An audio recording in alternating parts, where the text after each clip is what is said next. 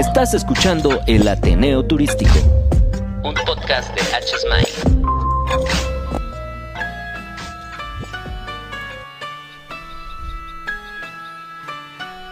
Ella me dice que no me quiere más, que ya no tengo la misma figura con mi demás y que ella busca un chico formal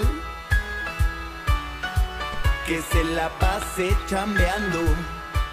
¿Qué tal, colegas? Soy Javi Puente y esto es el Ateneo Turístico.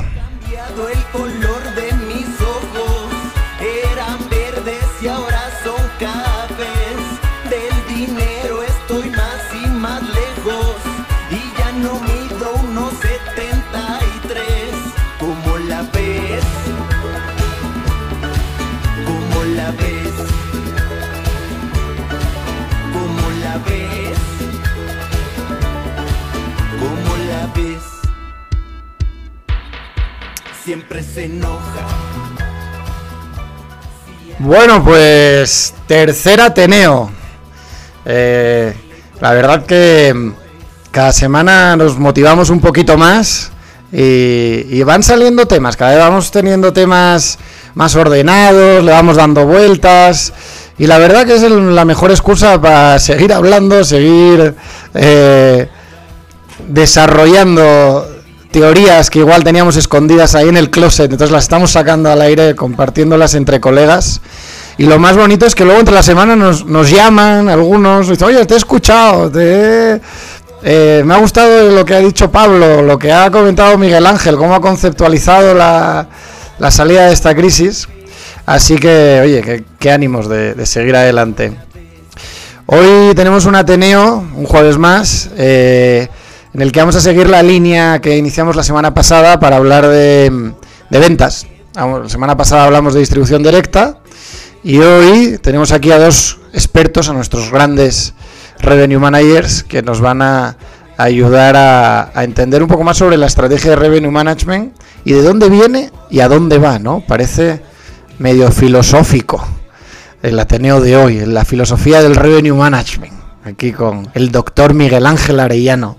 ¿Cómo estás, Miguel Ángel? ¿Qué tal? Muy buenas tardes. Me encantó de dónde viene y hacia dónde va. Y sobre todo en estos tiempos de incertidumbre, pues muy contento de estar aquí. Vamos a tener una plática muy sabrosa aquí con, con José Jaime, contigo. Y vamos a arrancar. Muy bien, Miguel Ángel. Y aquí del otro lado a José Jaime González Prida. Yo creo que José Jaime, eh, quien lo escuche, debe de pensar, si lo conoce, que es probablemente el joven con la voz más adulta de, la historia de los podcasts, ¿no? Porque eh, nosotros parecemos más jóvenes que tú, Jaime. Yo, voy a seguir haciendo la broma de, que eres muy joven porque admiro la, experiencia y el trabajo que haces. Así que esa será mi alabanza, recordarte lo rápido que vas en la vida, porque además eres maestro, ¿verdad? También tienes esa parte académica. Hola Javier, pues muchas gracias. Muchas gracias. Hablando de la voz, pues si cualquier cosa no, no funciona, me voy a ir a hacer doblaje entonces. que hagamos las cosas mejor. Y sí, sí, también soy maestro. Eh, me encanta enseñar y por eso estamos aquí platicando. Eh, muy feliz ya en nuestro tercer Ateneo, siguiendo, yendo hacia adelante, también hacia los escuchas que ya llevamos 62 eh, reproducciones eh, para ir buscando más cada vez. Que no olviden buscarnos en Spotify, iBox, Breaker, Google Podcast, para ir juntando un poco más. Un poco más porque finalmente lo que compartimos es todas las experiencias que tenemos y todo el conocimiento que intentamos compartirles. Sí, 60 reproducciones de promedio ya por, por podcast a la semana. Yo creo que a medida que tengamos ya hay una buena batería de, mm, pues de tener 7 u 8 que se empieza a generar varios contenidos con una buena biblioteca, eh, pues yo creo que, va a ir creciendo poco a poco. Pero bueno, nuestro objetivo, insisto, que es compartir lo poco mucho que sabemos, lo poco mucho que vimos e invitarles a todos a que se unan a la plática, ¿verdad? Oye, Jaime, hoy te va a tocar hacer las Bloody News, así que arrancamos con las Bloody News. Con las Bloody News, hoy digamos Jamie News, que es la primera, Interjet y Aeromar generan una alianza comercial para comercializar sus rutas de manera conjunta. También Booking planea eh, distribuir el 50% de su plantilla en otro aspecto debido a los temas de COVID. Por otra parte, SpaceX ya tiene en planes sus primeros viajes para 2021. En otro tema, el primer avión supersónico de Londres a Nueva York planea hacer sus viajes en 90 minutos para pasajeros de 9 a 10 personas. Por otra parte, ya podríamos comentar después de esto el video que salió de Visit México para Acapulco. Ya veremos si este es un tema que sale para un Ateneo, para la cantina, o lo iremos platicando después. Jorge nos falla hoy, pero bueno, estuvimos ahí justo en unas pláticas con, con nuestros amigos de Acapulco hablando del futuro de, del destino, muy interesantes. A mí, a mí sí me apetece hablar de este tema siempre desde la perspectiva constructiva que tenemos, ¿no? Eh, pero bueno, arrancamos con el tema de hoy, porque hoy nos toca la filosofía del revenue management.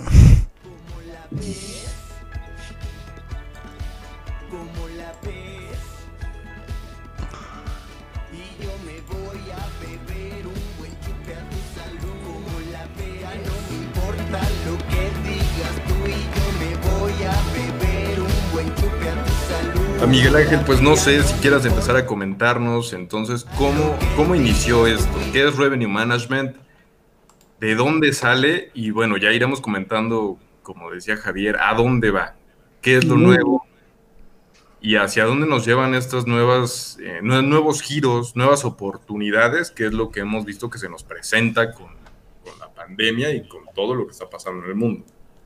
Sí, con todo gusto. Mira, pues yo siempre le, para venderle mejor la clase a mis alumnos de, de licenciatura, como la mayor parte de ella, bueno, como todos ellos son millennials, yo les decía, es que el revenue management es el área millennial de la hotelería. Ya había ventas, ya había división cuartos, ya ve que esos tienen mucho tiempo, pero revenue management es el área millennial. Y haciendo investigación, me puse a ver cuándo comenzaron todas las teorías de optimización de precios y traté de irme hasta el origen, al origen, al origen, y me di cuenta que no necesariamente es tan millennial. De hecho, ya tiene pues un par de milenios que empezaron las primeras teorías al respecto. Y así podemos remontarnos hasta el Ateneo original, aquel de los griegos, ¿no? Porque Aristóteles ya platicaba en el Ateneo original acerca del principio de valor equivalente. ¿Qué era eso? Él buscaba justicia a la regulación de los precios. Recordemos que hace 2000 o más años, 2500 años, eh, había todavía mucho la práctica del trueque en muchos casos, ¿no? Entonces, ¿qué tan justo es si yo te estoy dando eh, tres gallinas, pero yo necesito que a cambio me des un corderito? Si no, quién mandaba, cómo se hacían estos, estos cambios, esta eh, equivalencia. Y no, no existía. Entonces, Aristóteles profundizó en estos temas y habló de la justicia y la regulación de los precios, y él hizo una propuesta de migrar a una equivalencia objetiva llamada el precio, a través de un elemento de cambio conmensurable que era la moneda. Estamos hablando de, de las primeras monedas. Pasaron los siglos, se desarrollaron esto y en la Universidad de Salamanca, en España, que en Edad Media fue una generación de conocimiento importantísima, se desarrolló eh, la, la, escuela de la escolástica. Y uno de sus representantes era precisamente Santo Tomás de Aquino, aquel gran pensador que entre otras obras tiene la usura, y él dijo un concepto muy interesante, que el valor de una cosa está destinada, eh, el valor de una cosa destinada al uso del hombre se mide por el precio asignado a ella. Entonces ya hay equivalencias entre precio y valor, no únicamente entre precio y cosa. A lo mejor algo es muy valioso para mí y estoy dispuesto a pagar un precio más alto que Javi. A lo mejor para Javi ese objeto, ese bien no es tan importante y él no estaría dispuesto a pagar un precio. Entonces estamos viendo cómo se va definiendo el, los conceptos de valor. La escolástica tuvo muchos representantes y ¿cuál era su objetivo? desplazar toda actitud fraudulenta que pudiera perjudicar a los compradores. Estamos hablando de la Edad Media y el conocimiento los tenían los clérigos, los sacerdotes. Entonces tenían esta parte ética que metían y donde querían desplazar la actitud fraudulenta y también comentaban que la apreciación que las personas tienen de los bienes y no los valores productivos en sí es el fundamento para la fijación del valor cambiario si algo me llevó a mí muchísimo trabajo crearlo, pero para José Jaime no es importante, no es necesario, no es vital, José Jaime no le va a asignar un valor fuerte. Entonces, es la apreciación que las personas tienen de los bienes. Ahora por ahí también ya hablamos de el Ateneo original, ya hablamos de la Universidad de Salamanca, y en esta escuela de la escolástica también había un criollo nacido en México que luego regresó con su familia original a España para estudiar precisamente en Salamanca y era Ludovico de Molina. Y él que decía, perteneciente a la escolástica, a la escuela de la escolástica, y él decía que el precio justo depende de una concurrencia mayor de compradores en relación a una concurrencia menor de vendedores. Es decir, ya empiezan a incorporar los principios, ya empiezan a generar los principios de lo que más tarde eh, se vendría a constituir la ley de la oferta y la demanda, no toda la, la, ley económica como la conocemos, pero aquí ya se hablaba de cuántos compradores hay en relaciones cuántos compradores tengo para ver cómo voy a estar distribuyendo mis precios. Y en resumen, ¿qué decían en, hace 500 años? Decían que el precio debe ser justo, debe estar definido por una percepción de valor y no por un costo, que este es un principio directito que nos impacta en revenue management, el precio, la, la oferta de valor, la percepción de valor, la propuesta de valor y que sus factores se determinan en base a la oferta y la demanda. Entonces, así fue como en siglos anteriores comenzó todo este esta revolución del revenue management, de la, eh, que todavía no sabíamos que se iba a llamar así ni que se iba a estar aplicando de esta manera, ¿no? Bueno, espero que empiecen a... Ah, perdón, perdón, perdón. es que ya estaba tan anonadado con la explicación que nos estás dando que ya, ya iba a, justificar el por qué eh, te llamamos doctor. Pero continúa, continúa. Ahora, el revenue management formal, como lo conocemos hoy en día, ¿cómo, ¿cómo comenzó? Hubo dos factores fundamentales. Uno, en el año de 1959, hace muchísimo tiempo, se unieron dos monstruos, dos titanes. Uno de esos titanes se llamaba IBM, que en esos años era el amo y señor de la tecnología a nivel mundial y el otro Titan era American Airlines, que era el dueño de los cielos. Entonces se unieron para crear el más grande sistema para procesar reservaciones llamado Semi-Automated Business Research Environment, es decir, SABRE. Crearon SABRE en 1959-1960. Estamos hablando que en 1959 se escuchaba a Elvis Presley en la radio. Todavía faltaban varios años para que el hombre pudiera llegar a la luna.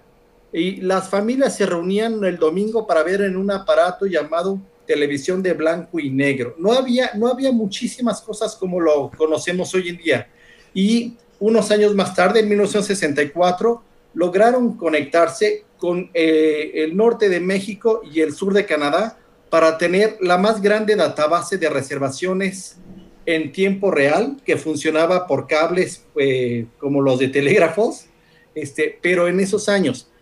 Ahorita nos puede sonar como muy básico todo eso, pero estamos hablando de 1959, 1960, eran otros tiempos y esa database, este sistema tan fuerte, permitió que se hiciera una cuestión que desarrolló el turismo, que es precisamente la generación de reservaciones. Podían hacer una reservación desde Nueva York para un hotel en Baja California Sur, por ejemplo, ¿no? Y eso fue muy poderoso. Ahora, hubo otro factor que antes, a partir de 1937, la aviación comercial de los Estados Unidos, los precios, las tarifas estaban reguladas por el gobierno. Pues el gobierno decía cuánto tenían que costar los pasajes aéreos. Entonces, si nosotros queríamos ir de la ciudad de San Francisco a la ciudad de Pensilvania, costaba el ticket, por ejemplo, 60 dólares. Si quería ir en el vuelo de las 7 de la mañana. Si quería ir en el de las 12 del día, 60 dólares si quería ir en el asiento de, la ventanilla, 60 dólares. En el de hasta atrás, es decir, todo costaba lo mismo de acuerdo a las rutas. Hasta que la administración de Jimmy Carter en 1979 dice, y yo gobierno, ¿por qué tengo que estar decidiendo cuánto tienen que costar los, los boletos de los aviones? Entonces, libera la regulación que había de las tarifas aéreas y les dice, a partir de ahora ustedes tienen que poner sus precios. Lo cual fue un shock muy fuerte para las líneas aéreas porque tenían décadas que no habían tenido ese entrenamiento, esa mentalidad. Y de repente alguien más, alguien muy inteligente dijo, ah, pues yo no lo voy a dar en 60 dólares, yo lo voy a dar en 57 dólares para ganarme el mercado. Y vino otro más inteligente y dijo, pues yo en 55. Y otro más sabio que dijo, yo en 50 y esta crisis que generaron con la única idea de que el que vende más barato vende a cada rato, fue que quebraron las cuatro, eh, cuatro aerolíneas principales en Estados Unidos, entre ellas Panam, por ejemplo, ¿no? que los que tienen mi edad, por ejemplo, todavía recordamos que existía esta línea aérea y ahorita ya la mencionas y nadie la, la, ubica. Bueno, de la película de, de Leonardo DiCaprio, ¿no sale ahí? Exactamente, exactamente. Sí. Eh, atrápame si puedo.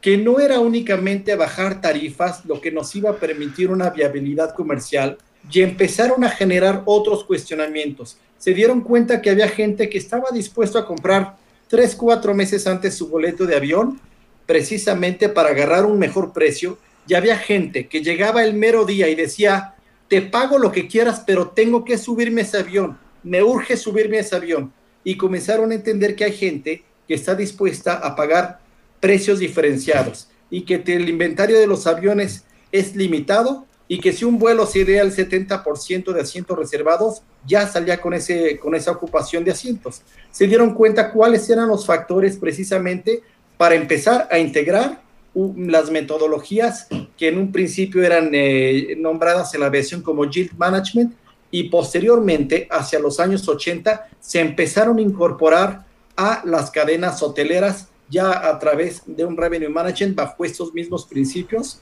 pero aplicadas a la hotelería. ¿Por qué? Porque comparten características con la aviación como el inventario limitado, la caducidad y precisamente gente dispuesta a pagar precios diferenciados en niveles distintos de demanda.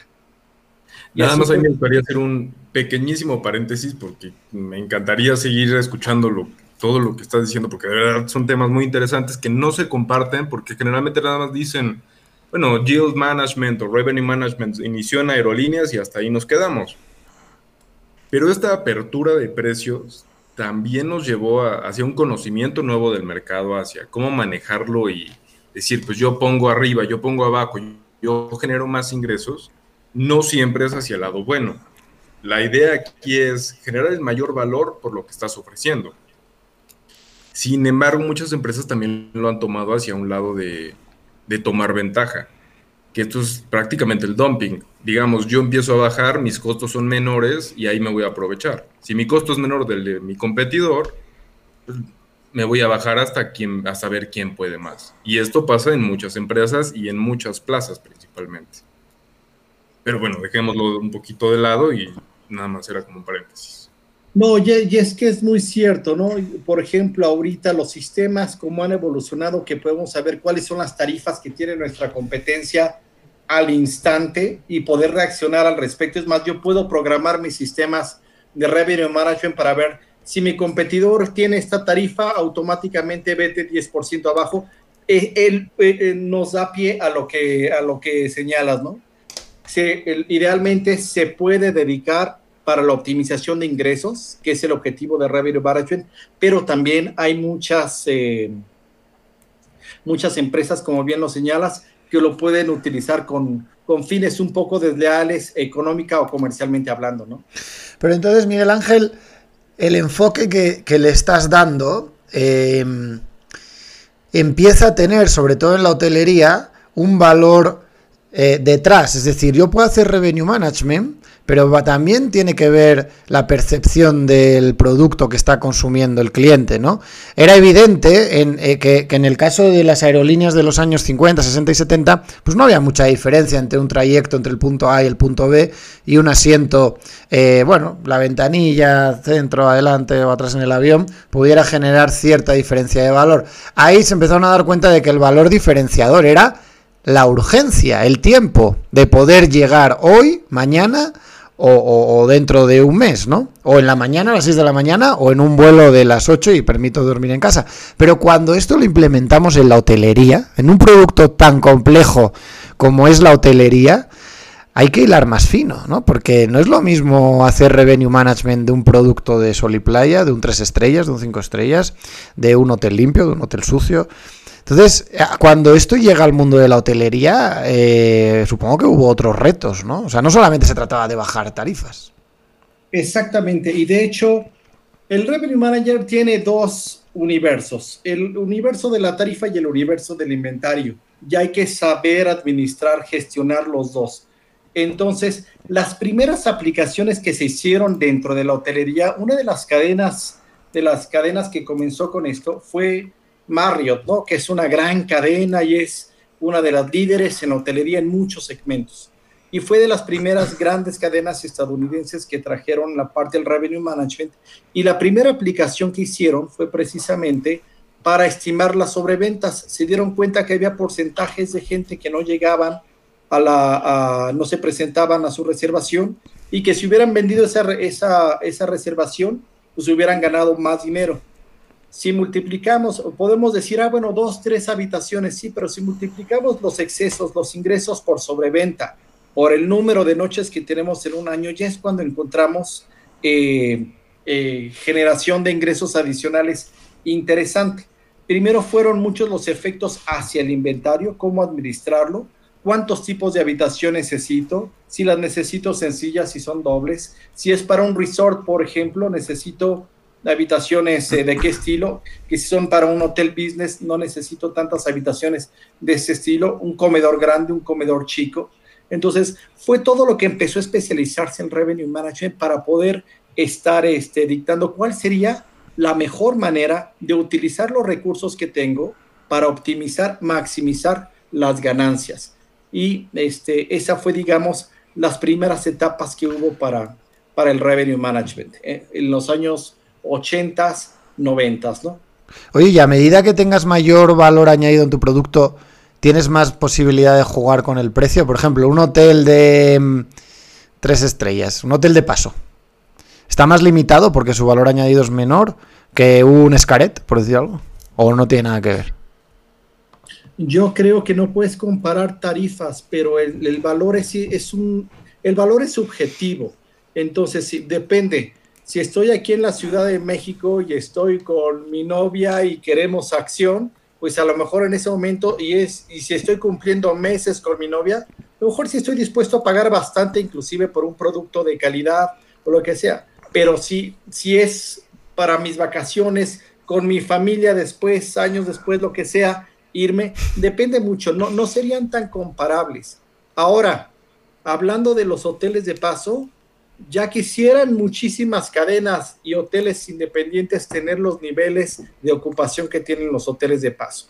Por ejemplo, la Ciudad de México, José Jaime nos podrá dar también una estimación más fuerte de lo que hay. Quizás la ocupación, José Jaime, corrígeme, es un 70% en años pre-COVID, por ejemplo, un promedio. Un hotel de paso en Ciudad de México tiene ocupación anual de 120%.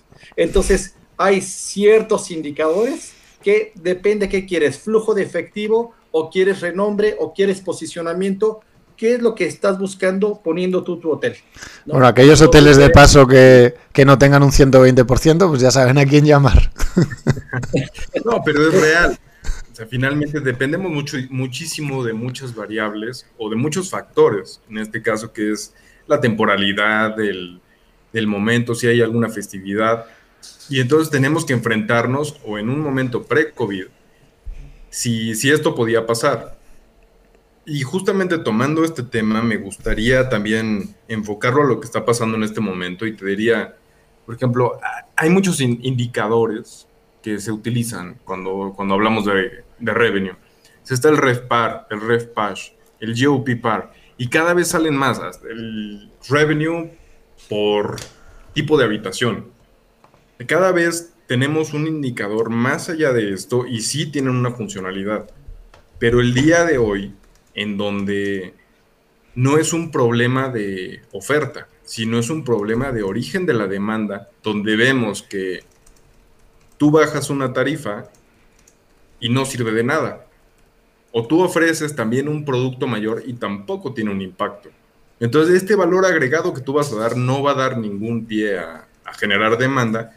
¿Cómo podemos tener este? Yo me lo pregunto como revenue y te lo pregunto a ti como revenue. Creo que todos los, los revenues que estamos hoy este, en todo el mundo nos preguntamos lo mismo. Si es un, problem, un problema de origen de demanda, ¿cómo podemos modificar o a qué indicador deberíamos de irnos?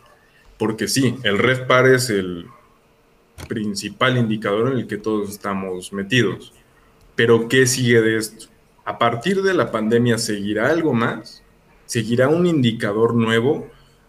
Porque muchas empresas o muchos negocios que estaban, como mencionamos, yo no me quiero ir hacia llenar, yo no quiero tener el 120% de demanda porque tengo otro segmento porque busco más bien incrementar mi ADR. ¿O por qué no? Porque mi intención es penetrar el mercado porque estoy iniciando. El día de hoy, ¿qué es lo que deberíamos de hacer? Bueno, ¿Se un, creará re- un nuevo indicador? Hay uno que crearon nuevo ahora en pandemia, yo ni lo entendí, porque era más raro, yo no sé si era una noticia de estas que alguien se sacó de la chistera, pero era como revenue por available bed out of quarantine, eh, o sea, era como metiendo la probabilidad de compra de un hotel fuera de la cuarentena, pero descontando los meses que estás en cuarentena. No sé si escuchasteis algo de eso. un pero no un ingreso, porque hoy lo que se necesita en todos lados, yo creo que sabemos, es el flujo de efectivo. Hoy dejemos al lado el revenue, porque el revenue conlleva tener también un aplazamiento de, de pagos o un flujo de efectivo que es cómo me voy a financiar. Si hoy todos volteamos a ver lo que es, perdón, que muchas empresas han hecho, el dar créditos, el cómprame hoy un, un vale y después te lo doy, está perfecto, pero eventualmente eso lle- conlleva un costo. Y eventualmente el flujo de efectivo no es suficiente. Yo creo que la generación de ingreso, la optimización, que es a lo que se dedica el revenue, no es una causa, no es, sino es una consecuencia, una consecuencia de la propuesta de valor. Y yo no veo ahorita, por ejemplo, si podemos ahorita eh, tomarnos unos tequilitas y decir, vamos a inventar ahora el revenue per available eh, COVID factor eh, X, ¿no? Este, pero realmente no le veo una aplicación para el largo plazo. Lo que tenemos que hacer es entender cuál es el momento histórico, entender cuál es la demanda, saber medir bien cuál es la demanda y cómo vamos a proyectar el futuro, el futuro inmediato, entendiendo el resto del 2020 y el primer semestre quizás del 2021. Y tenemos que desgranular ahorita nuestra demanda a nivel segmento y establecer nuestras estrategias de optimización a nivel segmento básico. ¿Sabe? Sé que hacia ahorita yo pusiera la promoción más maravillosa del mundo, la mejor oferta contra toda mi competencia para grupos, no me va a servir de nada porque ni siquiera puedo utilizar el aforo de mi hotel para los grupos. Y aunque lo pudiera utilizar, yo hablo por mí. Yo, Miguel, yo ahorita no me metí a un cuarto con tres mil personas para una convención. No lo haría. No lo haría porque no me siento hoy seguro. En un año tal vez sí, pero hoy no. Ahora, eh, ¿qué es lo que tenemos que fortalecer ahorita? Pues creo que la, parte de la percepción de valor. ¿Cuál sí es la causa? La percepción de valor es lo que te va a originar el precio. Y la percepción de valor ahorita me la da, no lo voy a medir con un indicador de revenue, pero sí dime, por ejemplo, cuáles son tu hotel, las certificaciones de sanidad que tienes. Ah, tengo la de Safe Travel y tengo la de tal y tengo la de tal. Ok, eso me va a permitir evaluar que tengo un hotel con tres certificaciones contra otro que solo tiene una certificación, por ejemplo.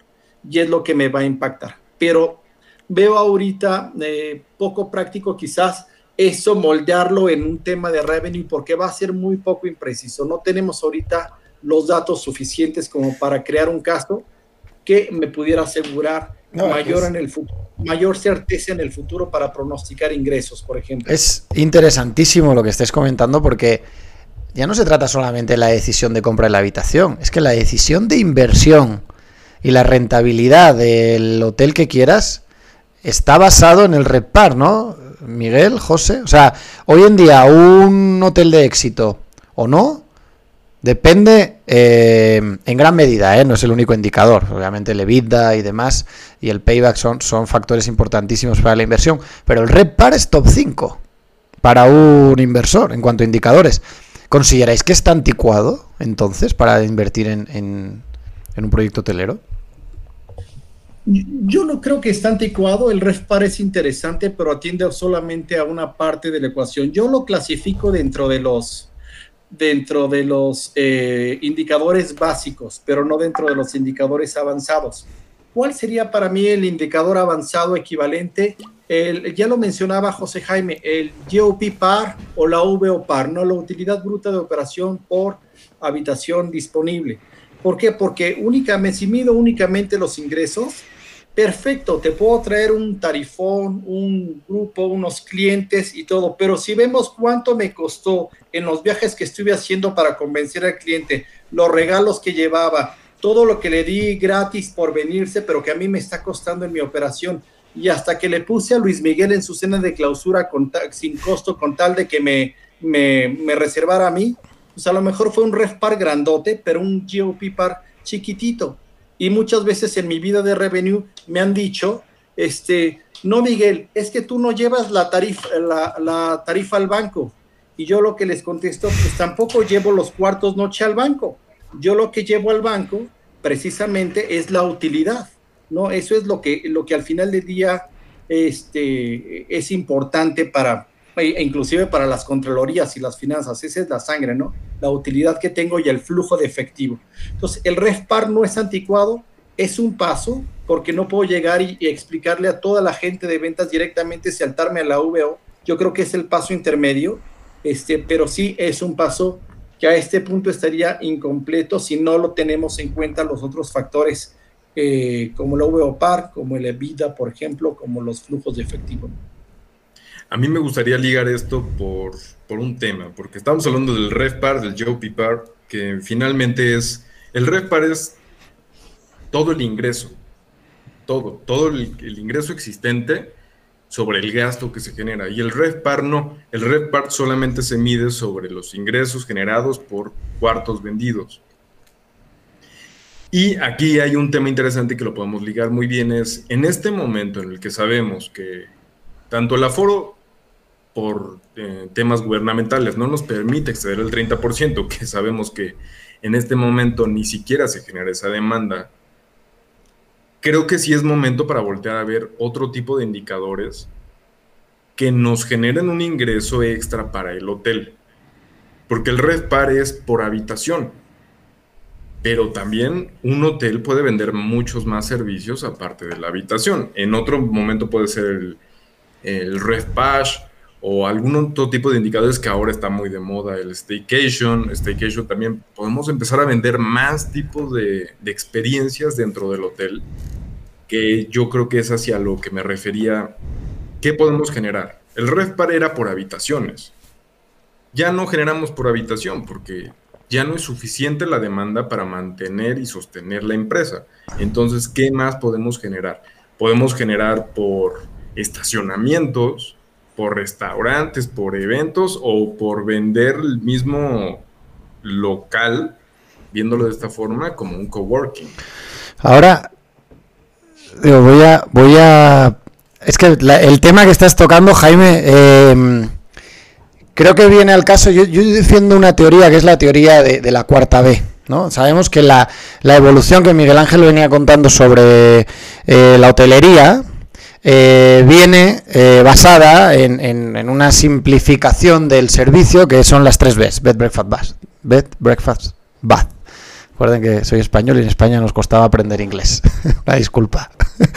Pero, eh, pero tiene todo el sentido del mundo, porque desde que, se na- desde que nace el turismo, y ahora voy a robar yo el micro un minuto nada más, y voy a dar también un poco de, de historia a este capítulo académico, eh, solamente podemos entender al turismo desde la industria turística, no desde el viaje. O sea, como actores y- del turismo tenemos que entenderlos desde la creación eh, a finales del siglo XIX, con el primer tour que genera Thomas Cook eh, y que le da nombre, el primer hotel que desarrollan Rich y Escoffier en Londres en 1898. Digo primer hotel porque era el primer hotel con restaurante, es decir, se empezaban a adaptar a aquella clase burguesa que empezaba a tener vacaciones, porque antes no había vacaciones, antes había peregrinaciones, había viajes de soldados, había otro tipo de viaje, y entonces empiezan a, satisfacer la expectativa de, de viajar para la vacación. Esto evoluciona, como iba diciendo eh, Miguel Ángel, con la aparición de las estrellas, las agencias de viajes, Sabre, los GDS y demás, pero siempre en torno a estas tres Bs, es decir, al confort, a elementos tangibles, es decir, a lo que puedes hacer en la habitación o en el restaurante, si añadimos el breakfast, ¿no? Pero desde que aparece TripAdvisor y el juicio subjetivo, el valor añadido de un hotel viene también determinado por la experiencia, y por eso llevamos 20 años hablando de la experiencia. Porque ya no solamente se trata de elementos tangibles que nos daban las estrellas, que era cuántos metros medía la habitación, eh, cuánto grande era el lobby, cuántos restaurantes había, etcétera, sino que ahora hay elementos intangibles, como por ejemplo un hotelito boutique enfrente de la Torre Eiffel, que es perfecto para dar el anillo. O lo que comentaba antes eh, Miguel Ángel, que era, oye, un motel rápido y, y, llego a él. Es decir, igual esto es un ejemplo un poco más burdo, pero eh, una cata de mezcales en un palenque con un hotel boutique en Oaxaca, igual no tienes la calidad de un 5 estrellas, pero puedes estar pagando eh, 10.000 pesos la noche. Y creo que José Jaime de, de este tipo de hoteles boutique no- nos puede hablar bastante.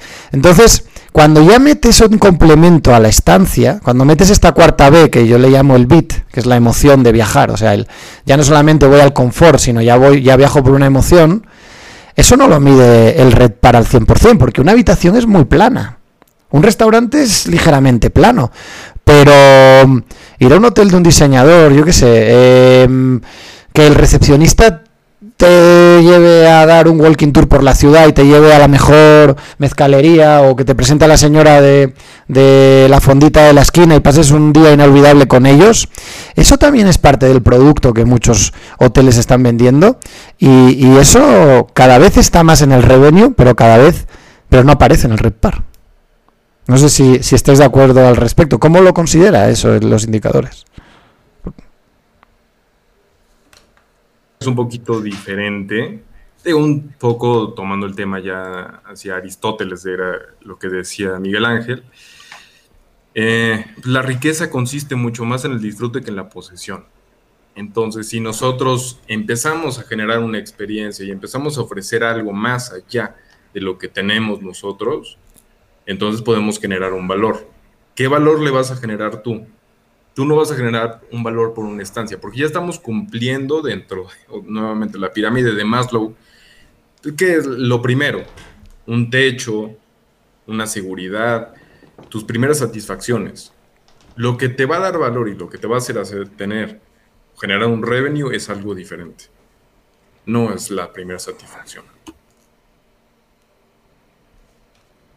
Sí, y quisiera comentar, hace rato tocó José Jaime un tema buenísimo, eh, porque no solo vendemos ingresos, de- no solo tenemos ingresos de habitaciones, no tenemos todo lo, lo que dices y que complementa también Javi cuando dice, bueno, ¿y cuánto cuestan las experiencias y todo? ¿Cómo puedo medir eso?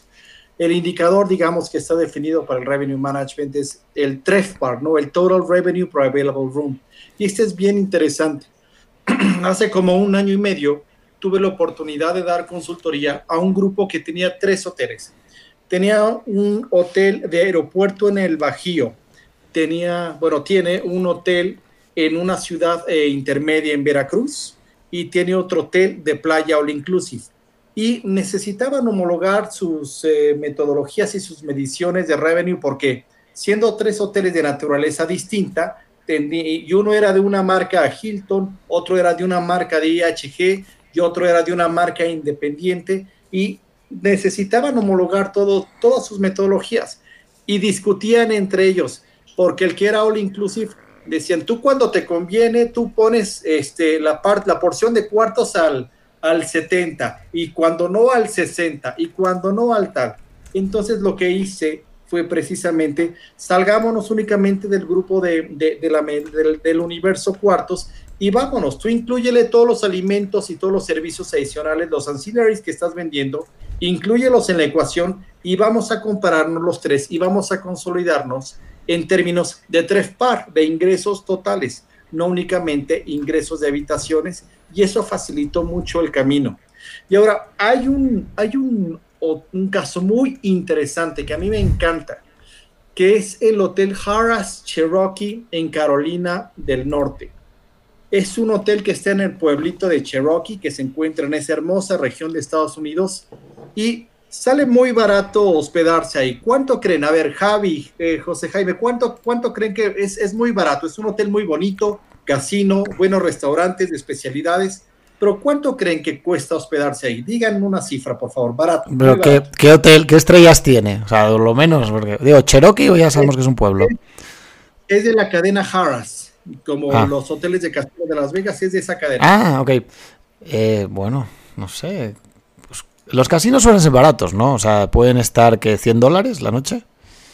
¿90? dólares yo me iría un poco menos porque, por ejemplo, un casino en Las Vegas te puede salir hasta en 80 dólares y un buen hotel como puede ser hasta el Hollywood Planet.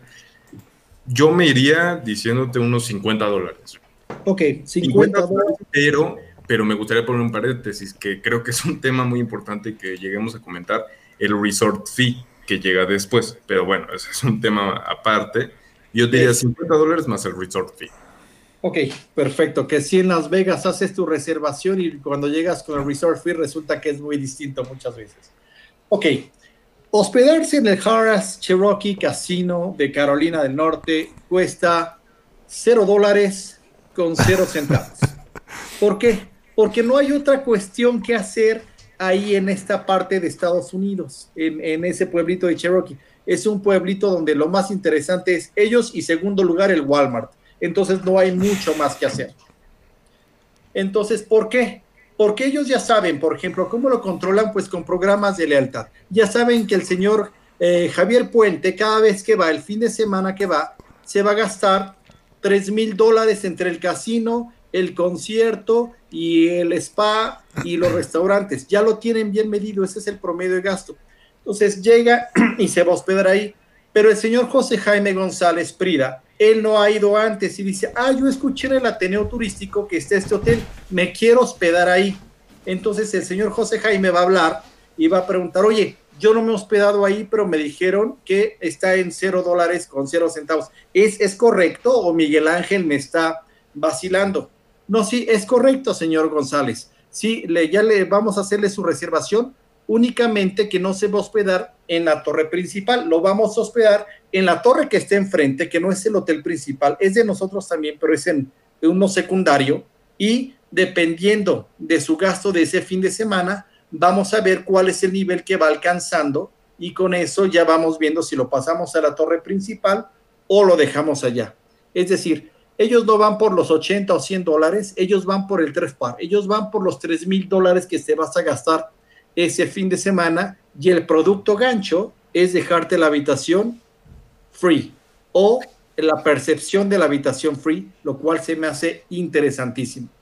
Es que me parece algo muy interesante porque no sé, tú, tú lo has vivido mucho también.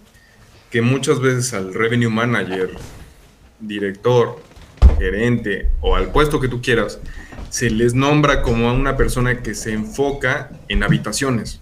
Y no, no, realmente el revenue manager, a lo mejor sí el revenue manager parcial, pero tú ya teniendo una dirección de revenue manager para un corporativo, cadena o hasta hotel, pues no te paras en, en los cuartos. Tú ves los ingresos totales, tú ves el drive par, porque sabes que, que no puedes vender muchas veces un grupo. Es que este grupo me va a llegar en 100 dólares. No, es que está bajísimo, está bajísima la tarifa, ¿cómo puede ser? Sí, pero ¿sabes qué? Que el evento nos va a generar 300 mil dólares. Ah, pues perfecto, tomémoslo porque ya no importa.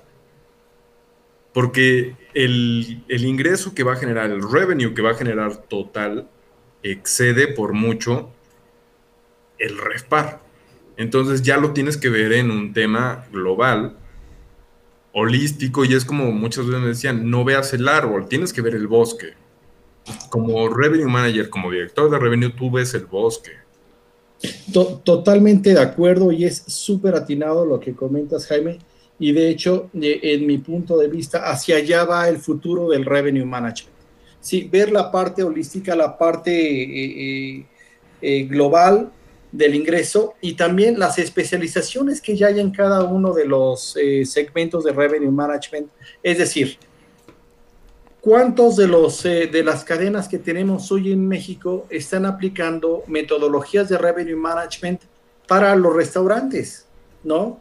Porque o mi metodología de optimización de ingresos, si, si estoy todavía eh, eh, creyendo que con poner mi hora feliz de 5 a 7 de la noche ya estoy optimizando ingresos, estoy haciendo lo mismo que hacía hace 30 años, ¿no? Este, ya ahorita hay muchas metodologías. La aplicación de la ingeniería de menú ya tiene, por ejemplo, ahorita un choque muy interesante, una conjunción con revenue management. Eh, está basado en la, en la gestión de la capacidad mis mesas, en la gestión del tiempo, por ejemplo, y aquí es un cambio que tenemos que hacer de mentalidad en algunos restaurantes. Porque, eh, eh, sí, el, el el refpash, pero por ejemplo, ¿qué se creía antes?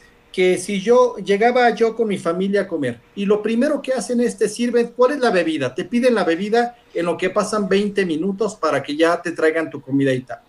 ¿Qué te dice las teorías modernas de revenue management aplicadas a restaurantes? No, olvídate, tú lo que quieres es que esa mesa tenga mayor rotación, no que cada uno consuma un refresco y una cerveza. Mejor los más rápido de ahí con metodologías que no los hagan sentir intrusivos y mejor vende esa mesa. Y si puedes multiplicar esa mesa, precisamente tienes un mayor refpash, un mayor eh, ingreso por cada periodo de tiempo determinado en tus asientos disponibles.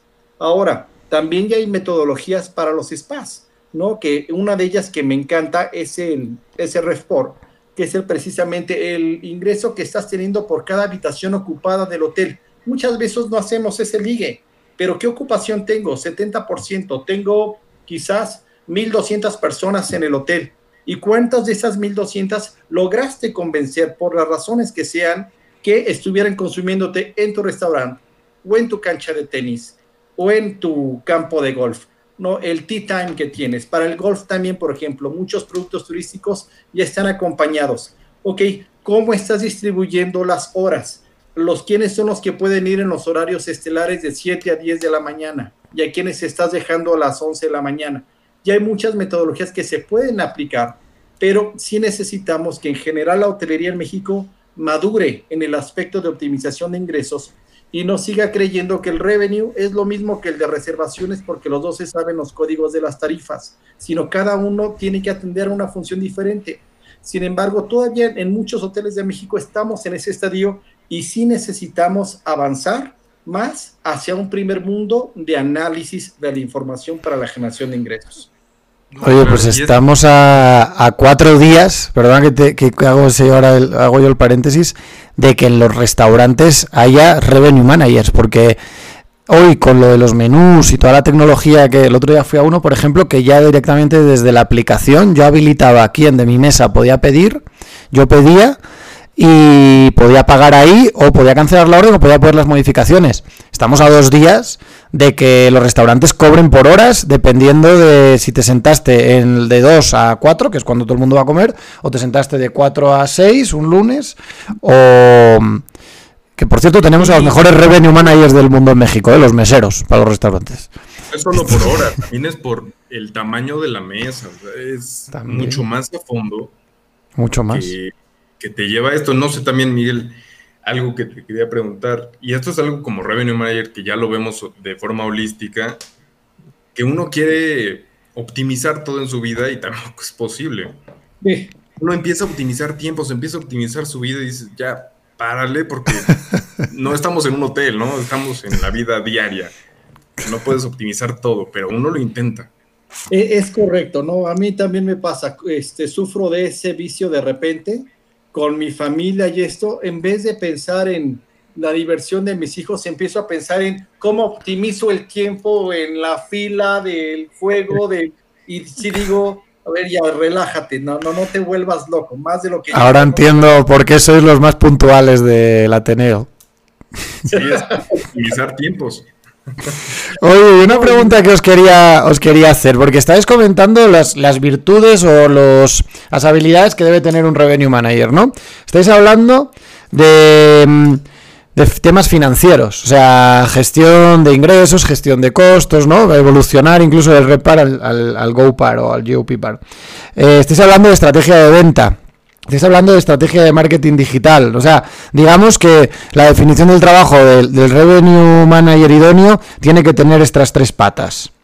Híjole, yo por más que lo pienso, yo veo a, a mi papá, que era el típico, bueno, es el típico hotelero tradicional que solo piensa en vender más a través de sus amigos, tratarlos bien, bajarle el precio porque este te va a recomendar, eh, si te eh, reservó la habitación más barata, luego le colocas por el otro lado la, la mesa en el restaurante y, y, al que no lo conoces de nada le subes el, el precio y y tratas de hacer estrategias de, promoción rápidas en el momento para que, para que tenga el mayor impacto. Es decir, parece un hotelero tradicional esto. O sea, un revenue manager tiene habilidades de, de gestor eh, de hotel independiente, casi. Porque toca un poco de todo. Yo creo que debe de especializarse en muchas áreas y, y, un valor importante porque creo que es estratégica el área. Bueno, yo soy revenue de hace casi 20 años, para mí es el área más estratégica porque es el área que, que me permite llevar el dinero a mi casa de entrada, ya por eso para mí es la más estratégica. ¿Y por qué para los hoteles también? Porque, por ejemplo, nuestros hermanos de venta, yo también he sido director de ventas y respeto mucho las áreas complementarias pero si yo soy director de mayoreo, a mí me importa mucho y soy especialista en mayoristas. Pero no me pregunten quizás de otros segmentos porque no es lo que me va a dejar a mí mi comisión. Pregúntenme del mío y soy experto. El de grupos igual, el de e-commerce, por ejemplo. Pero el revenue manager tiene que estar sensibilizado con todos esos segmentos hacia adentro de la organización y también tiene que estar sensibilizado con qué es lo que está sucediendo con los competidores y cuando le hacen una respuesta de qué está sucediendo en el hotel A o en el hotel B, tiene que saber esa respuesta perfectamente. Yo creo que sí necesita una preparación holística y eh, capacidad analítica y también creo que un factor que necesita mucho es la inteligencia emocional, porque precisamente le toca arbitrar muchos frentes yo estoy aquí arbitrando ahorita, viendo la tarifa individual, viendo mi competidor, viendo que mi gerente general quiere más revenue y viendo que el contralor necesita mejores controles o mejores pagos, ¿no? Entonces, sí necesita desarrollar ciertas capacidades y también es muy importante que se van generando con la experiencia. No hay que comenzar en algún lado y esas capacidades se van generando poco a poco. Definitivamente, mira, el, Revenue Manager es un juego de ajedrez, en donde tienes que saber dónde se mueven todas las piezas, en donde a veces hay emociones y hay de, pues sabes qué, me quiero comer a todos los peones, pero no. Sabes que no es el momento y tienes que saber en qué momento mover una pieza, porque hoy es el momento perfecto. Es de voy a empezar a bajar tarifas, voy a empezar a moverme y no a veces sí es un momento de decir, ¿sabes qué? necesito que me esperes. ¿Qué hacemos? ¿Qué va a pasar? No lo sé. Dame tiempo para ver qué va a pasar y entonces voy a decirte qué podemos hacer. Pero es un tiempo de calma, de decir, vamos a esperar a ver qué pasa, vamos a ver, deja que el otro mueva, deja que el otro haga y lo hacemos, como en otros casos, como ahorita lo hablamos. Hay competidores que, la verdad, bajaron sus tarifas y tenemos el mismo porcentaje de ocupación. ¿Sabes qué es lo único que pasó? Que ellos bajaron 15% de ADR, su REFPAR bajó muchísimo y el nuestro bajó muchísimo porque la ocupación es nula, pero por lo menos mantenemos el mismo nivel. Hay que tener calma y eso es algo muy complicado que un revenue manager tiene que tener. No, de, verdad que este comentario que está haciendo José Jaime demuestra su madurez profesional que tiene porque es súper atinado. no es el moverme primero, no es estar agitando más la sopa, eso no va a hacer que se caliente más rápido. Muchas veces en revenue management el que se llena, bueno, no muchas veces, el que se llena al último se llena mejor porque sabe jugar mejor el ajedrez al que está haciendo referencia de manera tan sabia José Jaime, ¿no? Oye, ¿cuáles son los objetivos de que os, que os fijan a un revenue manager? ¿En base a qué? ¿Van en base a GoPar o van en base a, a RedPar? ¿Por, ¿Por dónde se mide el éxito? Si hay que darle un premio a un revenue manager, ¿cuál sería eh, la vara con la que podemos medirlo? La, realidad es que todavía es por, bueno, por ingresos contra el presupuesto. Eso es, ese es como la, la ley. Y el, y el, el RGI, que el RGI es cómo está tu REFPAR en comparación con el REFPAR de los hoteles de tu set competitivo, donde tienes que tener mínimo el 100% para estar captando la participación de mercado que te corresponde de REFPAR. ¿Qué es lo que yo creo donde nos deberían de medir? En la VOPAR, porque no es lo mismo que yo venda 10 millones de pesos a un 27% de comisión que pagué en total, que lo venda a un 18% de comisión. Díjole, pero luego eso, menudos problemas de tú con el de AIB, con el de compras, con el de. Mm, eh, ¿No? O sea, con el ah, gerente. Algo técnico, y yo creo que depende mucho de, la empresa. Pero sí, el principal para, para un revenue es siempre ver el, el repar o el cómo estamos contra presupuesto, cómo, cómo vamos contra, contra lo que tú me dijiste que podíamos hacer, porque ese es el trabajo también de un revenue, decir, ¿Qué va a pasar? Esto es algo de economistas, pero, pero les dice mucho. Un economista se pasa la mitad de su vida prediciendo qué va a pasar y la otra explicando por qué no pasó. Pues sí, es una verdad. La verdad es que eso es, es una realidad. Y, y un revenue manager no se puede medir de la misma forma porque está viendo algo holístico. No sé si va a pasar, no sé si puede suceder. Yo te puedo poner una estrategia como según el comportamiento de, del mercado el día de hoy. Pero si, si te mides en base al repar, entonces, eh, o cuidado, porque las, las no estás considerando el coste de adquisición ni de comercialización que hablábamos el otro día. O sea, te haces cuate. Tu primo es el de Expedia o el de Booking y vámonos, compramos la casa en la playa entre el revenue y el de Booking, ¿no? Por eso satanizan, satanizan mucho al revenue manager de que siempre es amigo de la OTA o que siempre está buscando. Y no es verdad. El revenue manager siempre busca el mejor ingreso para la empresa. Simplemente si el objetivo es mayor, pues. O, como comentábamos en, en, el, en la sesión de, de la venta directa, ojalá hubiera demanda suficiente para vender todo por mi sitio web y no tener que pagarle a ningún intermediario, ninguna comisión, pero no hay ningún destino en este planeta que lo haga de esa manera. Necesitamos un portafolio diversificado. La definición original de, de revenue management es el producto adecuado en el momento adecuado, al cliente adecuado, al precio adecuado y, y, últimamente se le agregó por el canal adecuado. Entonces, ¿eso qué me dice? Un, un portafolio diversificado. Hay veces que tengo que vender un grupo dando más, eh, más perks que los que me costaría, es quizás de lo que hubiera dado originalmente, sí. Hay veces que me conviene dar una sobrecomisión a la OTA, a veces sí, no siempre, a veces sí. Hay veces que no lo necesito porque es el fin de semana de Fórmula 1 y ya tengo el 70% de mi hotel vendido. Sí, entonces es esa mezcla precisamente de, de los canales de distribución donde tiene que aplicar el análisis, el revenue management, saber medir la demanda y empatarla con la oferta que le está produciendo a través de su inventario, donde la gestión de la tarifa y la gestión del inventario se unen. Oye, y última pregunta, chicos, que ya estoy viendo que el mariachi se nos está acercando. Em, sobre tecnología. ¿Por qué el Revenue Manager no lo va a sustituir la tecnología? ¿Y cuál es la tecnología de a huevo tiene que tener cualquier hotel? Desde el más chiquito al más grande, ¿no? Porque obviamente las grandes cadenas pues pueden invertir en, en sistemas de pricing, en RMS más potentes, ¿no? Yo creo que es, digo, me gustaría también mucho escuchar lo que diga Miguel Ángel, pero yo creo que la tecnología no tiene la sensibilidad que tiene una persona. La tecnología, por más que le puedas decir, ¿sabes qué? La próxima, el próximo año, Semana Santa no cae en lo mismo, tú tampoco sabes cómo se está moviendo el mercado.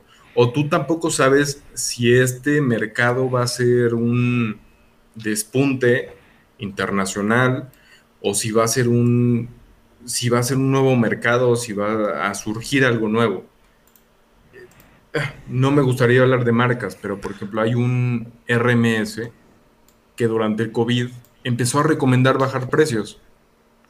Y en ese momento, cuando empezó a recomendar bajar precios, la gente de esta empresa empezó a mandar correos de no le hagan caso a este software porque no es el momento, porque no es correcto. Entonces un software te recomienda hacer cosas que no tienen una sensibilidad. Para que la misma empresa te mande eso es porque no, no tiene todavía la inteligencia necesaria y porque no tiene la sensibilidad necesaria. Estoy, estoy totalmente de acuerdo. ¿Qué me diría? ¿Cuál es la diferencia, por ejemplo? Voy, voy a ejemplificarlo de una manera burda, pero a lo mejor si sacamos un promedio con una calculadora o con un software de revenue o con lo que sea, y yo te invito a comer, Javi, hamburguesas, y yo me como dos hamburguesas y tú no te comes ninguna, el software me va a decir que ninguno de los dos tenemos hambre, porque el promedio es uno. Sin embargo, sabemos en la realidad que no, porque se comieron dos hamburguesas en total, pero yo comí dos, tú no comiste ninguna. Ese sería quizás un ejemplo burdo yo tengo el dato que me da el RMS, que hay unos súper útiles, pero tengo que saber interpretarlo y tengo que saber si las conclusiones que me está dando realmente las debo de aplicar o no, o cuáles son quizás las carencias que me está dando o no. Entonces, sí es importante tener tecnología, pero eso no sustituye al factor humano por la sensibilidad y por la mezcla. Ahora, ¿qué sucede? Tenemos por lo general eh, eh, algunos softwares que son especialistas en traerme los precios de las OTAs y me dan mi recomendación y todo. Pero ese no está incorporado como están mis contratos de cuenta comercial o tengo otros de los RFPs que no está incorporando cómo están otros factores. Tengo ahorita todavía, estamos en la fase de revenue management, donde tengo software especializados por segmentos, pero no conozco uno que en su globalidad me esté dando el resultado general eh, proyectado, por ejemplo, sino son cachitos que al final del día el revenue manager tiene que seguir uniendo. Bueno, ya le tirasteis a las, a las empresas de tecnología, ahora vamos a hablar bien de ellas. que, por ejemplo, a ver, yo, yo por ejemplo no puedo vivir sin un yield manager, o sea, sin un sistema de fijación de precios automáticos. Eh, y claro, pues me cuesta alrededor de Tres, tres, tres room nights, más o menos, el que tengo. ¿Cómo lo veis? ¿Es algo normal? ¿Se puede sustituir por una persona? Yo, yo la verdad estoy feliz, eh, francamente. Pero ¿qué le recomendaréis a un hotel independiente que no tiene nada y que utilice una tarifa eh, flat? Porque ese es un gran objetivo del turismo en México. Conseguir la dinamización de las tarifas. Y además ahora en la época post-coronavirus. El que esté en un destino que hoy gracias a, la tipología de su destino, ya esté vendiendo, por favor, si no tenía revenue management, si no tenía sistema de, fijación de precios, que lo haga ya, inmediatamente. Y si todavía no ha tenido la suerte de empezar, pues que se ponga las pilas porque Porque esa es la clave de que este año levante un 30% más de ingresos y pase de igual perecer en el intento a, a sobrevivir, ¿no? Y la tecnología yo creo que ayuda ahí. Es valiosísima la tecnología, hay softwares muy bien desarrollados, solamente hay que saber escoger cuál es el apropiado para mi organización. Tenemos softwares que son muy robustos, muy completos, pero son muy caros, que quizás fuera, son para un segmento de la hotelería. Y también hay software para los hoteles independientes, ¿no? Hoteles pequeños, por ejemplo, de pocas habitaciones. Hay software que se especializan en ellos. Hay que saber identificar cuál es el adecuado para mi negocio, que me dé la funcionalidad que necesito y la conectividad que voy a necesitar hacia el futuro. Sin duda creo que hay muy buenos sistemas y, este, y, y simplemente hay aconsejo pues acercarse con alguien que sepa del tema para, poder ver cuál es el indicado para mi hotel. Soy hotel de cadena de 100 habitaciones, soy un hotel independiente de 15 habitaciones o soy un hotel de independiente pero de 400 habitaciones. Es distinta la solución. Yo creo que, por ejemplo, ahorita una rate shopper y que me esté también proyectando los ingresos, creo que es muy útil, perdón, las tarifas, es muy útil sin duda alguna y ya teniendo esa recomendación, por ejemplo, este, es más fácil que yo sepa cómo guiarme y que esté entendiendo cuáles son los movimientos de mi, de mi, de mi competencia. Hay uno, por ejemplo, que me gusta mucho, que también me compara los precios con un índice de percepción de valor que genera este software. Entonces me dice, de acuerdo al índice de percepción de valor, creo que le puedes subir más o le puedes bajar. Este, y ese me gusta mucho. Ahora, si hoy no tengo el software, para, o sea, el dinero para contratar un software, pues que mi software sea una hoja de Excel, me pongo a monitorear yo mi mercado a 90 días, por ejemplo, y empiezo a construir esa sensibilidad. Que la falta de software no sea falta de análisis. ¿El software me va a hacer el análisis más rápido? Sí, pero si no hay software, haz análisis. Lo que te va a dar yeah. esos puntos incrementales de ingresos no necesariamente es el software, es el análisis. Porque también conozco muchos hoteles que tienen muchos softwares contratados y no los analizan. Sería lo mismo que ir al gimnasio, más bien que pagar el gimnasio y no ir nunca. ¿no? Sí, pero, pero el análisis sin duda, Miguel Ángel, Jaime, por Dios, eso, eso es, es sin duda se tiene que hacer en la mañana del sábado si no tienes tiempo o en la tarde del domingo eh, y fijar tu, tu sistema de tarifas. Yo me refiero a la fijación de precios al ir moviéndole en las OTAs o en el channel, eso, eso lleva mucho tiempo. Eso lleva mucho tiempo. Creo que depende otra vez de lo que hablábamos, de la marca, de lo que quieran, de con qué competidores vas a estar, o si tienes competidores, porque hay muchos hoteles que no los tienen. No, en base a ocupación. O sea, igual, porque el análisis lo haces en base a competidores, pero, pero ya las fijaciones de precio, pues las haces en base a ocupación. Digo, ya lo cambias por épocas. No sé, y ahí es un tema importante, o sea, es, puedes hacerlo en base, con base, perdón, a ocupación, pero si, si te llenaste por un grupo, pues no es una demanda. Un grupo no es demanda, un grupo es algo esporádico, entonces no puedes subir una tarifa porque hubo un grupo.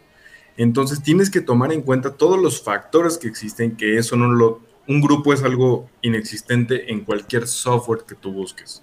Un grupo no se puede pronosticar ni predecir, porque pueden ser recurrentes o no, porque pueden ser de muchas formas. Creo que sí vale mucho la pena tener un software, pero vale mucho más la pena tener una persona que sepa cómo leer ese software. Porque si tú tienes a alguien que sabe leer que va a haber una sobredemanda, pero esa sobredemanda es por un flujo de personas que no comparten contigo esa demanda, no puedes subir la tarifa.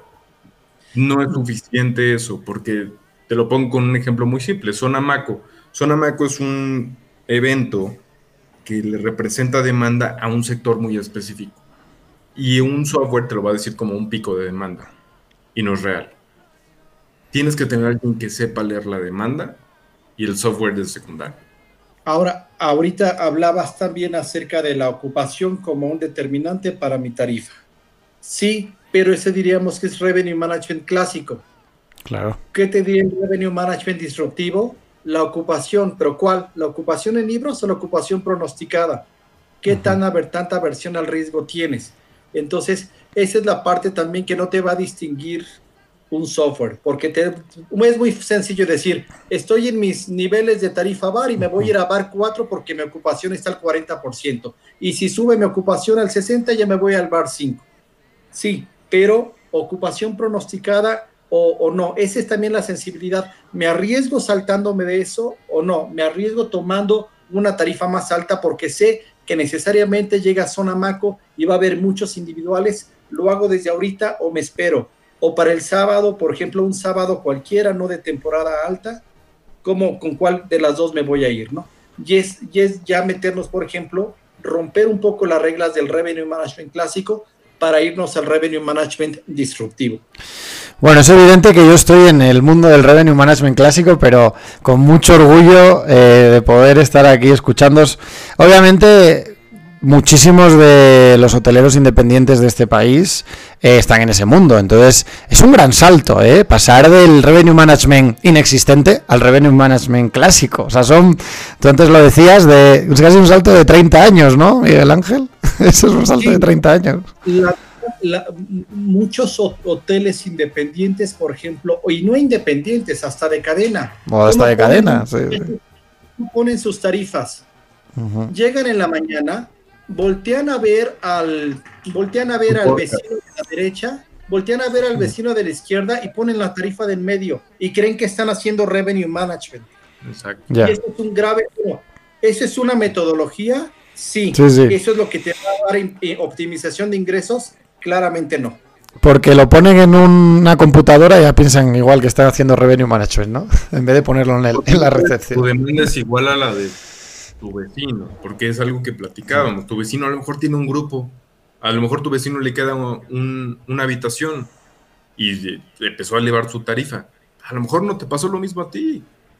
Tú no lo sabes, entonces no debes de hacer lo mismo. Es un ejemplo perfecto para una cadena muy, muy grande con algo muy estandarizado. Claro. Guíate y pon un ponderado entre tal y tal. Eso lo hacen muchas cadenas, eh, bueno, centrales en México, eso sí lo hacen. Pero hay otras que no deben de hacerlo. Es correcto. eso no, no, funciona. En Minatitlán tal vez sí, sí va a funcionar, pero en la Ciudad de México no. O por ejemplo, si yo me voy, como él es el, el, líder de tarifa, yo me voy a lo que él tenga, yo me voy 200 pesos abajo, 100 pesos abajo entonces mejor págale sueldo a su revenue manager, ¿no? Porque él seguramente también tiene conocimiento de cuál es tu mezcla de negocio, qué es lo que necesitas. Es un jueves, ¿qué mezcla de negocio tienes? ¿Cuántos no shows estás esperando? La parte de los grupos. A lo mejor él puso esa tarifa porque efectivamente está en otro esquema de negocios distinto al tuyo. ¿Qué se recomienda? Si tenemos que ver a la competencia, claro, por supuesto hay que monitorearla, pero primero haz tu análisis interno, ve de acuerdo a tus características y tus canales de distribución, cómo vas, cuál es tu mix de negocio y pon tu, tu price point. Y ya que tienes tu price point, entonces volteas a ver a los competidores y decides si te mueves hacia arriba o hacia abajo o te quedas con tu número. Sé tú el líder de tu tarifa y no le des esa potestad a alguien. Y más con la hipersegmentación. Cuanto más hipersegmentes, más líder eres porque tú eres el único en tu mercado. Exacto. Ejemplo, ahí te diría, hace muchos años, y esto es algo que tiene muchísimo, a lo mejor Miguel Ángel nos puede decir cuántos años tiene, pero las tarifas bar ya no pueden existir. El best available room, best available rate, ya no puede existir. Hoy todo es dinámico. Eso ya no existe. Eso de tengo bar 5, bar 7, bar 1, eso ya no existe. Todo es dinámico. Entonces vayamos. o las de las de recepción, la rack, ¿no? De, que te llega Profeco y dice, es que si no tienes rack, eh, te pongo una multa. Te cierro el lugar. métete a Booking. Todo eso para darle pie a que la gente dijera, bueno, si llegaba alguien de Profeco, de donde tú quieras, es que ¿cuál es tu tarifa? Ah, pues es esta, la, RAC. Ah, pues qué bueno. Ya no. sí, siempre. te ríes, te ríes. ¿Cuál es tu tarifa esta? y te ríes. ¿eh? Ni siquiera corresponde a un mundo de revenue management clásico. Corresponde a un mundo de revenue management analógico. Inexistente. Es digital, ya Ya Sí. no debería ser así tan acartonado. Tan Bueno, pues hoy, hoy pedí norteño, señores, así que aquí lo tenemos. Cerramos la cantina con, con esto. Espero que les haya gustado. Ya sabemos de dónde venimos y, y a dónde vamos.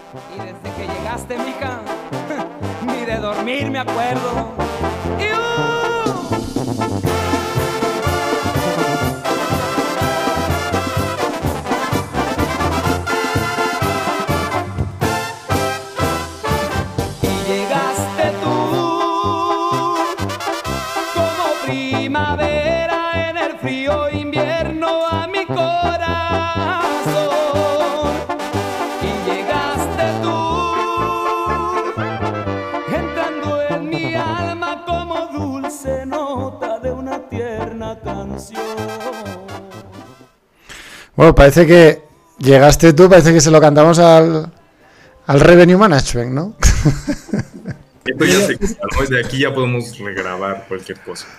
Ya me, ya me fui por mi cartoncito de cerveza. Sí, a mí me animaste muchísimo cuando, cuando de la nada sacaste la historia del Revenue Management, que, que alguna vez había atisbado que, pues que, que la dominabas, obviamente, porque me habías dado muy, muy buenos datos, pero me abrió una chela y todo, o sea que Muy bien, muy bien. eh, eh, nos relajamos muy bien. No, pues muy, muy interesante, la verdad que creo que también esta dinámica de, de tres eh, está muy bien.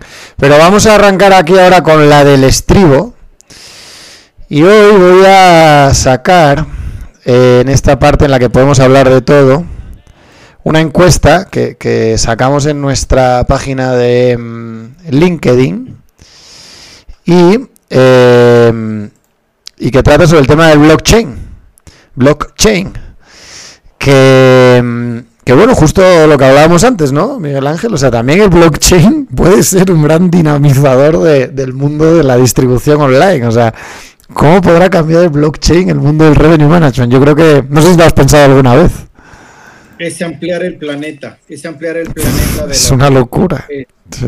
Sí, no, sí, es, es un, es un concepto que si lo, lo, en- lo logramos entender, el momento que lo logremos entender, va a ser un crecimiento exponencial de, de cómo nos estamos comercializando y cómo puede haber intercambios de valor entre las grandes compañías, las pequeñas compañías, los productores y sobre todo los viajeros, ¿no?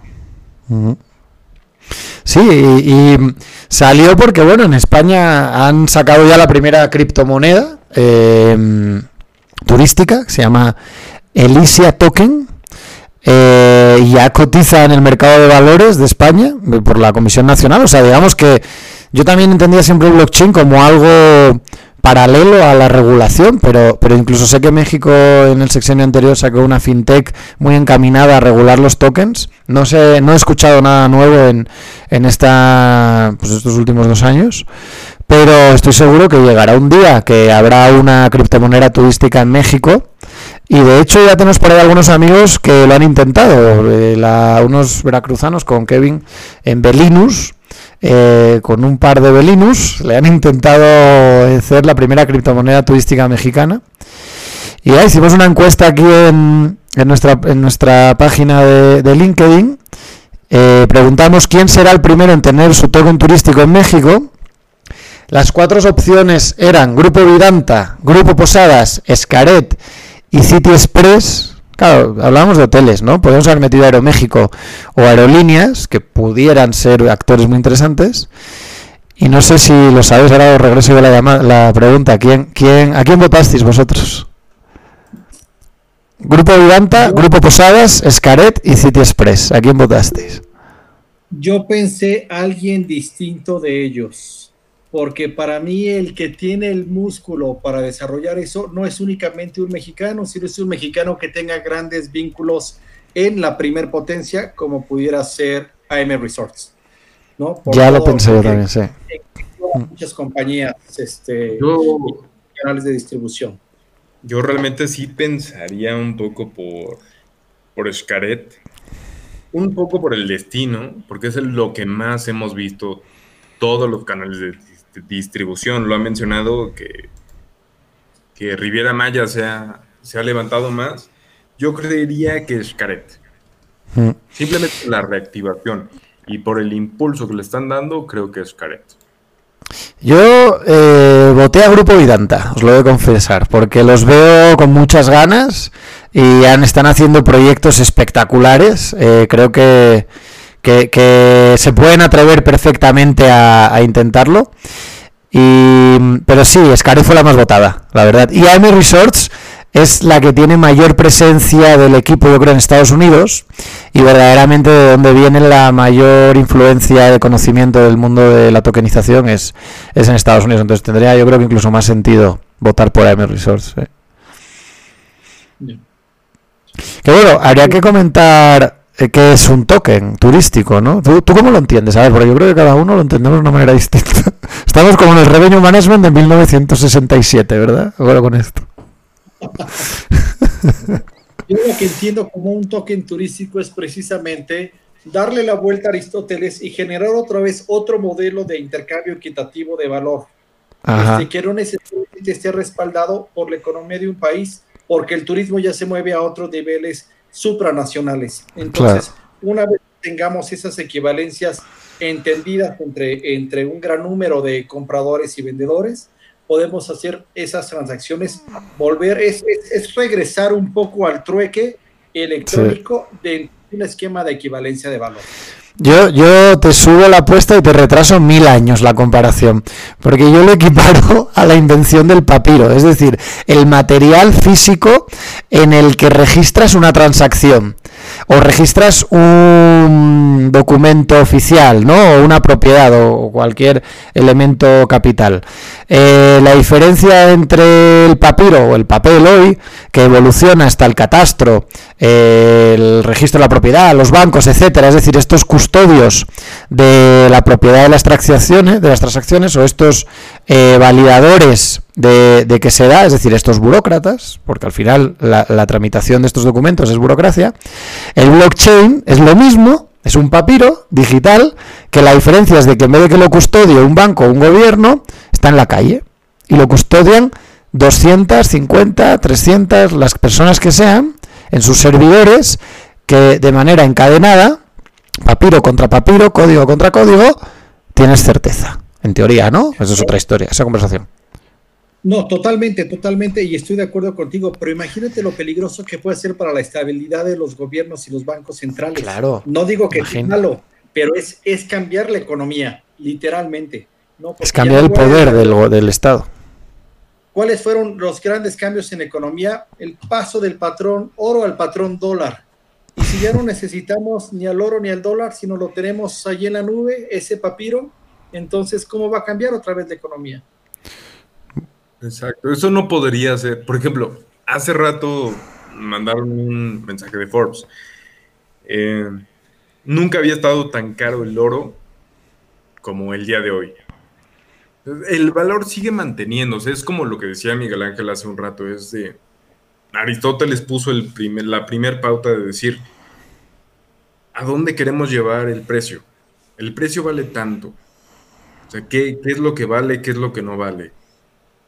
Y hoy estamos a nada de que nada valga nada. Entonces, es, es, una realidad. O sea, ¿cuánto vale? Qué bueno que tengas oro, pero en la pandemia, ¿cuánto vale el oro? O sea, en la incertidumbre. Claro, vale más. El dinero ya no tiene un valor. Si ya no tiene Oye, valor, ¿a qué le vas a generar eso? Jaime, ¿y cuánto vale la campaña de Acapulco? No. ¿Cuánto vale? Pues dime cuánto cuesta y multiplícala por tres. Sí, por tres, porque va a ser la derrama que genere. Hombre, espero que genere mucha más derrama, ¿no? Exacto, es por, la, por, la, por, la... por, tres en tiempo de pandemia. De la campaña de Acapulco, yo pienso lo siguiente: yo tuve oportunidad de trabajar para un grupo muy importante de hoteles en Acapulco. Conozco bien el destino y ahorita también en mi grupo tenemos propiedad en Acapulco por lo, y es un destino que yo quiero mucho. ¿no? Yo tengo familia, eh, sangre guerrerense en mis venas. Y Acapulco yo lo amo, ¿no? Y creo que esta campaña te puede gustar o no te puede gustar, esta precisamente por la, para los que no hayan visto el video, es un video que propone que Acapulco es un destino para los chavos que se vayan y que no hay reglas, pásatela bien, diviértete. Hubo muchos sectores de la población que rechazaron la manera en cómo está. Incluido el gobernador de Guerrero. Incluido el señor gobernador de Guerrero. Ahora, si el objetivo de marketing es llamar la atención, hoy todo el mundo está... No manches, o sea, felicidades a, a, bueno, a nuestros amigos de, de Materia Mist y de la Secretaría, porque hoy todo el mundo está hablando de Acapulco y, y hoy en día vivimos el mundo en el que da igual que hablen mal o bien, ¿no? Simplemente que hablen, casi. O sea, creo que sí, justo lo que mencionas, ya no importa si hablan mal o bien, porque ya hablaban mal. Sí. Cualquier cosa Claro. sería enriquecedor. Es como la mala publicidad. Y, y- y es una es una publicidad mala relativa, porque lo único que se han eh, igual, lo único que les podemos achacar cuarentena. O sea, han roto la cuarentena. No habíamos hablado de ninguna campaña, bueno, desgraciadamente de lo de Visit México, pero pero bueno, simplemente se han equivocado. Sí, en el momento. Pero, pero- lo que aplaudo, más allá de si les gustó o no les gustó a las personas, aplaudo que Acapulco esté intentando nuevas cosas. Aunque sea esta campaña, este, pero que esté intentando nuevas cosas. Ahora, ya vio que no tuvo buen resultado en la percepción del público. Bueno, que siga generando, que haga una dirigida a los adultos mayores, que haga una dirigida a las familias y que haga otra dirigida a los chavos. Pero qué bueno que está intentando nuevas cosas Acapulco. Espero que alguna de esas le dé muy bien el clavo para poder eh, eh, eh, consolidarse como el destino turístico que merece ser la bahía más hermosa del mundo. Hombre, hay, sí, una ¿Cómo? No se dirigió al segmento correcto. Sí, Se yo creo que sí. Es la nueva clase media mexicana. Es lo que siempre, es lo que va a llenar la- el Acapulco tradicional. La nueva clase media mexicana que se perdió en los años de, de violencia. Porque la clase alta mexicana sigue yendo a sus departamentos de Acapulco. Pero lo que se perdió fue la clase media mexicana. Entonces, este, estos son lo- la nueva clase media mexicana. Ahí dirán muchos, clase media baja, clase media alta. Bueno, ahí donde se quiere ubicar cada uno, pero, pero es la incipiente. Se dirigió al segmento correcto. Lo hizo con Acapulco Shore nuevamente. Pero Exacto. no sé si es lo que Acapulco necesita. O sea, Acapulco ya está en un bache y no está saliendo del bache con lo que hizo. Más bien lo está hundiendo más. Pero Acapulco, ¿qué Acapulco? Porque justo lo que dicen ellos es, hay nueve Acapulcos. Ahora, nueve. ahora de- depende de qué estamos hablando. Ahora sí que en qué indicador de revenue management nos estamos refiriendo. Porque Acapulco es el lugar que mejor ocupación tiene ahorita Acapulco y Ixtapa, porque Sí. todos los chilangos dijeron encierro, pero puedo este, llenar el 30%, vámonos para Acapulco. Veamos las casetas del fin de semana. Estuvieron Sí. como regreso de Semana Santa. Entonces, Entonces, lo puedes decir como casetas, tienes mucha razón. Yo no sé si. Cuernavaca también pinta ahí. Bueno, claro que Cuernavaca La caseta. pasan, también hay una nueva por Querétaro. No sé si ahora en, en alcohol, ¿a quién le conviene por alcohol venir por allá? Porque obviamente en Acapulco, perdón, pero es más barato. No solamente en el antro, también comprar en un superama es más barato el alcohol.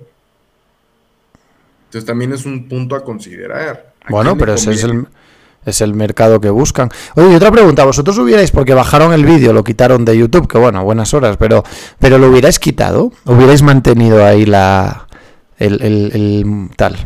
Porque luego lo que dice, lo que dice Andy Warhol, todos seremos en el futuro 15, fam- 15 minutos eh, famosos mundialmente, ¿no?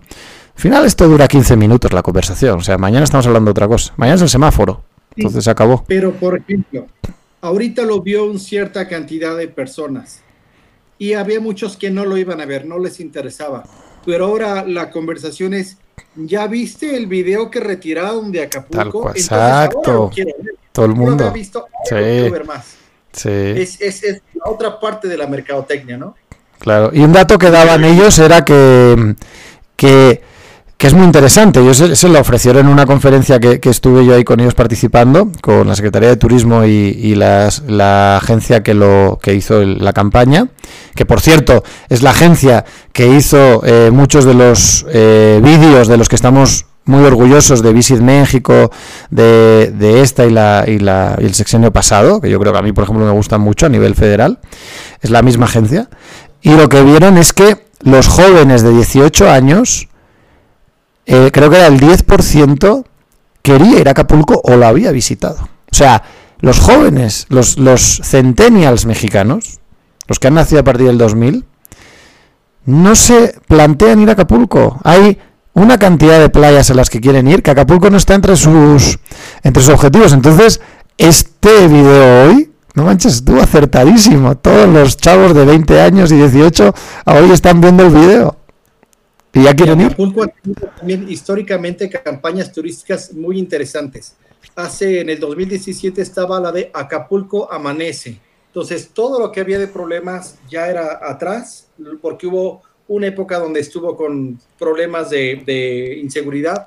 Ya Acapulco Amanece fue cuando estaba en la campaña para promocionar el Tianguis. Contrataron un grupo, por ejemplo, los Five, que hizo una canción también espectacular. En el, en el 2009 hizo una campaña totalmente dirigida a las familias, donde estaba desde el punto de vista de un niño con su familia, cómo la pasaba en, en Acapulco.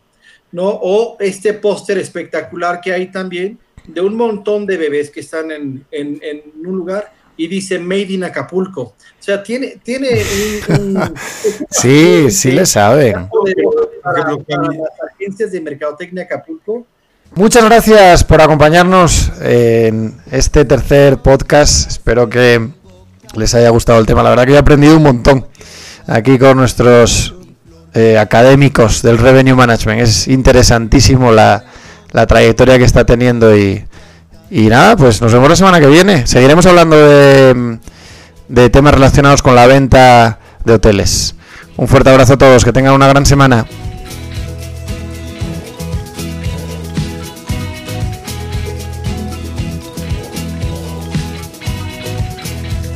Se ha dado en el campo el grano de café ni la caña de azúcar que tanto esperé. Se han secado mil montes de puro maguey, ya no hay truque, sirope, la chica, aguamiel.